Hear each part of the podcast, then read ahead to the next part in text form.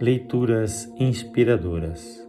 Leitura do livro Diário do Pioneiro, a biografia de Gunnar Vingren, fundador das Assembleias de Deus no Brasil. Capítulo 3 O Segredo da Vitória, terceira parte Homens Maus e Feras Selvagens. O servo de Deus no Brasil tem que lutar muito contra toda mentira e toda superstição que o povo aprendeu desde criança dos sacerdotes católicos.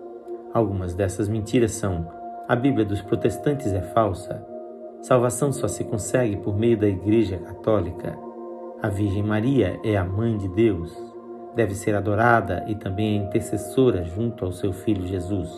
Os santos devem ser adorados, pois eles também intercedem por nós. Daí vem toda a adoração da Virgem Maria e dos santos.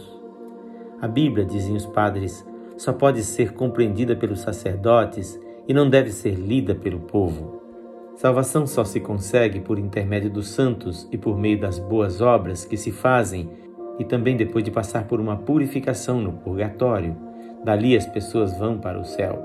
Os que não vão à missa e não obedecem os costumes e dogmas católicos são do diabo, mesmo que sejam as pessoas mais puras, santas e justas do mundo. Se alguém lê a Bíblia protestante, só por isso irá para o inferno. Isso é o que os sacerdotes católicos ensinam ao povo, e nós temos de lutar contra esses preconceitos, contra a idolatria, a prostituição, a profunda ignorância e também contra o espiritismo moderno. Além disso, somos atacados por febres tremendas e temos de suportar um clima quente e severo que em poucos anos deixa o corpo completamente esgotado. Só com a graça de Deus é que os missionários podem suportar tudo isso. Temos também de passar por privações de toda espécie, pois o alimento é muito simples e insuficiente e muitas vezes está contaminado, envenenado ou estragado e prejudica o corpo, que depois fica cheio de feridas e chagas. Da mesma forma, podem-se mencionar as perigosas e venenosas serpentes que se encontram por todos os lados e os homens maus e perversos prontos para fazer todo tipo de maldade. Também enfrentamos perigo nas viagens, no mar e nos rios. Porém, em meio a tudo isso, Deus nos tem guardado e sustentado durante todos esses anos.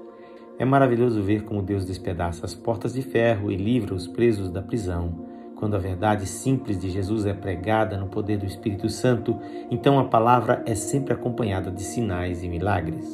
Certa noite, uma de nossas irmãs trouxe sua própria irmã ao culto. Ali, a crente profetizou para sua irmã descrente que ela deveria aceitar Jesus. A outra entrou em agonia por seus pecados e se entregou ao Senhor. Jesus a batizou com o Espírito Santo e ela começou a falar novas línguas e a louvar a Deus.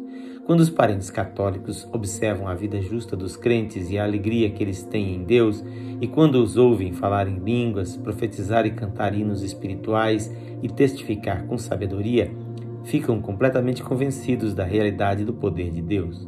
Quando, por exemplo, ouvem os seus próprios parentes falarem novos idiomas, apesar de muitos deles serem analfabetos, reconhecem que tudo isso vem de Deus.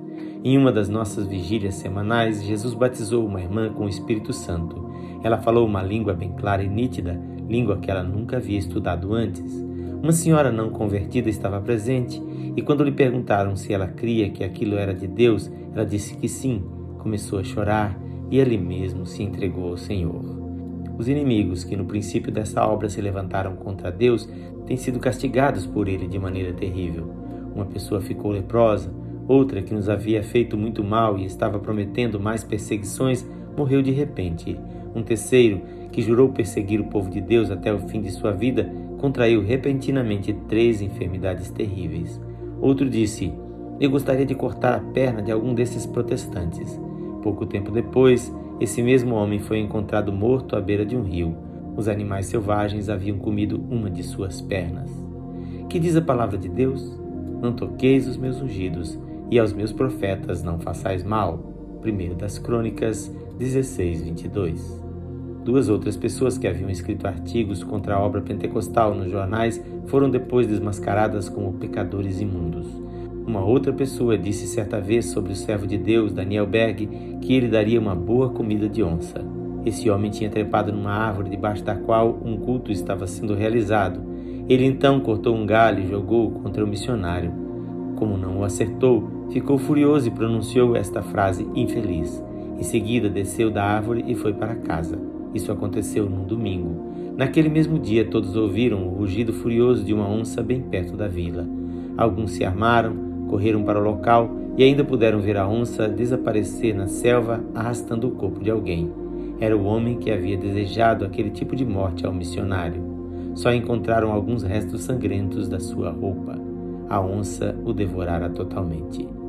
Já nos primeiros anos de trabalho no Brasil, ouvimos a seguinte profecia: Ai daquele que se levantar contra esta obra. E nós temos visto como isso tem se cumprido literalmente. Na leitura de amanhã iniciaremos a quarta parte deste capítulo. Esta leitura é feita por seu amigo, pastor Edson Grando. Que o Senhor Jesus abençoe ricamente a sua vida.